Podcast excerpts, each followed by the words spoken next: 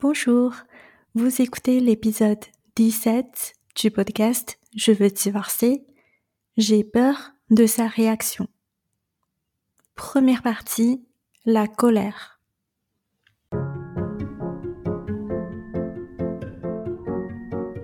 Vous écoutez Je veux divorcer, le podcast pour les femmes qui veulent partir après 10 ans ou plus de mariage. Je suis Azaren, coach en séparation. Chaque semaine, je vous donne des outils simples et précis qui vous aideront à avancer sereinement dans vos réflexions et vos démarches pour être enfin libre et vivre en paix.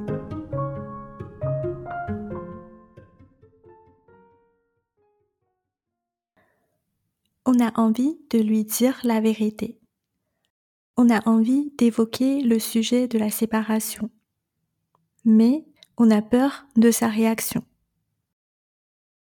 Sa réaction, c'est un grand problème pour nous. Nous craignons, en gros, deux types de réactions de sa part. La colère ou la tristesse. Ou les deux. Dans cet épisode, on va parler de la colère. Et dans le prochain, on va parler de la tristesse. Quand on parle de sa réaction, la première chose que j'aimerais clarifier pour vous, là où il y a beaucoup de confusion, c'est que vous n'avez pas à gérer sa réaction. Ce que vous avez à gérer, c'est votre propre réaction face à sa réaction. Donc, si sa réaction, c'est la colère, ce que vous avez à gérer, c'est votre réaction face à sa colère. Si vous avez écouté l'épisode 1, je veux divorcer mais pas lui, vous devez savoir que l'outil principal qui a changé ma vie s'appelle le modèle. D'après le modèle, une émotion ne vient pas directement de l'extérieur. Une émotion est générée par une pensée à l'intérieur de soi-même. Je vous donne un exemple. Il pleut. Mon collègue, qui s'appelle David, il est mécontent parce qu'il a la haine contre la pluie. On ne sait pas pourquoi, mais il est comme ça. En même temps, ma fille, Noémie, qui adore la pluie depuis toujours, elle est trop heureuse. Ça c'est vrai en plus. Pour lui faire plaisir, il y avait euh, un garçon dans sa classe, en seconde je pense, lui envoyer des vidéos de pluie qu'il enregistrait lui-même. C'était trop mignon. Donc, il pleut. On appelle ça une circonstance et une circonstance est toujours neutre. C'est-à-dire, la pluie ne peut pas susciter une émotion, une réaction à l'intérieur de nous, sans qu'une pensée ne forme dans notre tête. C'est très important pour vous de comprendre ça. David, il est mécontent, non pas parce qu'il pleut, mais parce qu'il pense J'aime pas la pluie. Ma fille, elle est heureuse, non pas parce qu'il pleut, mais parce qu'elle pense J'adore la pluie. La pluie ne décide pas comment je me sens. Je décide comment je me sens par ma façon de voir la pluie même si je le fais sans me rendre compte. Vous lui annoncez votre décision de vouloir partir. Dans le modèle de votre conjoint, c'est une circonstance. Elle est neutre. Elle ne peut pas provoquer sa colère. Contrairement à ce que vous croyez, contrairement à ce que lui y croit, Vous n'êtes pas responsable de sa colère, de sa réaction. De la même façon que la pluie n'est pas responsable du mécontentement de David,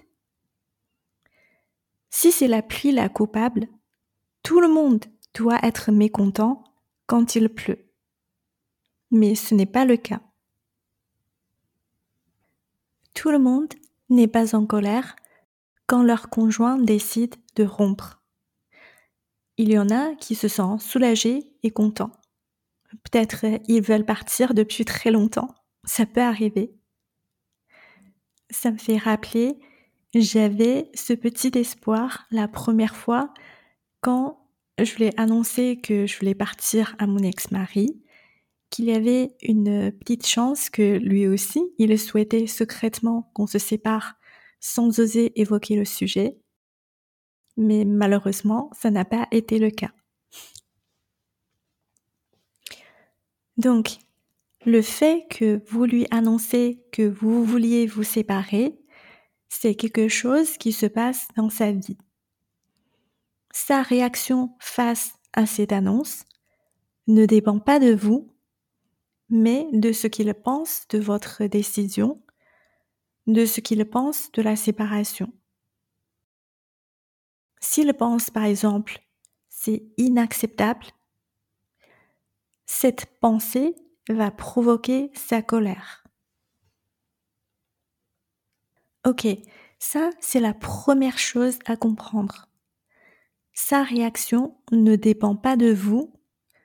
Vous ne pouvez pas gérer sa réaction. C'est lui qui gère sa réaction. Sinon, ça s'appelle la manipulation. si vous voulez gérer ses émotions, ses réactions, c'est de la manipulation. Alors, attention, si vous voulez lui expliquer tout ça en espérant qu'il change d'attitude, c'est une sorte de manipulation. Le plus important, c'est que ça ne va pas marcher. J'ai essayé assez de fois pour vous dire que ça ne marche pas. Il ne veut pas entendre tout ça, croyez-moi il sera encore plus en colère s'il entend tout ça, ok? Ce podcast est pour vous, pas pour lui. Ensuite, j'aimerais parler de notre réaction face à sa colère. Typiquement, on a deux sortes de réactions face à sa colère. Et ni l'une ni l'autre ne nous est utile. La première réaction, c'est la colère contre la colère. C'est tout à fait normal. C'est notre réaction naturelle de la défense. Tu m'attaques, je t'attaque. Je contre-attaque. Le problème d'employer la violence contre la violence, c'est que ça va créer 15 fois plus de violence dans votre vie. Ça peut monter très vite. Surtout dans ces conditions-là, parce que ce n'est pas une dispute dans le couple en temps normal. Là, c'est entre la vie et la mort de votre couple. Donc, ça peut dégénérer très vite. À ce moment-là, il est très important de se rappeler le but ce n'est pas d'entrer en guerre avec son conjoint. Parce que vous ne pouvez pas gagner cette guerre. Si ça continue, vous serez tous les deux perdants dans cette guerre. Il n'y aura pas de victoire. Le but ultime, c'est votre bonheur. Ce n'est pas de gagner une guerre que vous ne pouvez pas gagner. Je vous raconte une histoire. Ma mère a une copine avocate. Elle lui raconte parfois des histoires improbables. Elle avait un client qui a trompé sa femme. Et sa femme, euh, je ne sais pas qu'est-ce qu'elle avait fait pour euh, se venger, pour qu'il ait autant de haine contre sa femme. Et du coup, il voulait se venger à son tour. Donc, il a décidé de vendre sa maison pour 50 euros. Comme ça, sa femme n'aura que 25 euros lorsque la liquidation est partage. Mais le vrai vainqueur dans cette affaire, ce n'est pas lui, c'est celui qui a acheté la maison. Quand on perd la vue d'ensemble, on fait parfois des choses efficaces, mais stupides. Je vous raconte tout ça, mais euh, j'ai été tellement coupable moi-même pendant si longtemps. Mon ex-mari avait un problème de colère. Ma réaction face à sa colère a toujours été la colère. Quand il était en colère, mon but était d'être encore plus en colère que lui. En rétrospective, il n'y avait vraiment aucun sens. Même lui, il avait dit que je ressemblais à Angry Birds.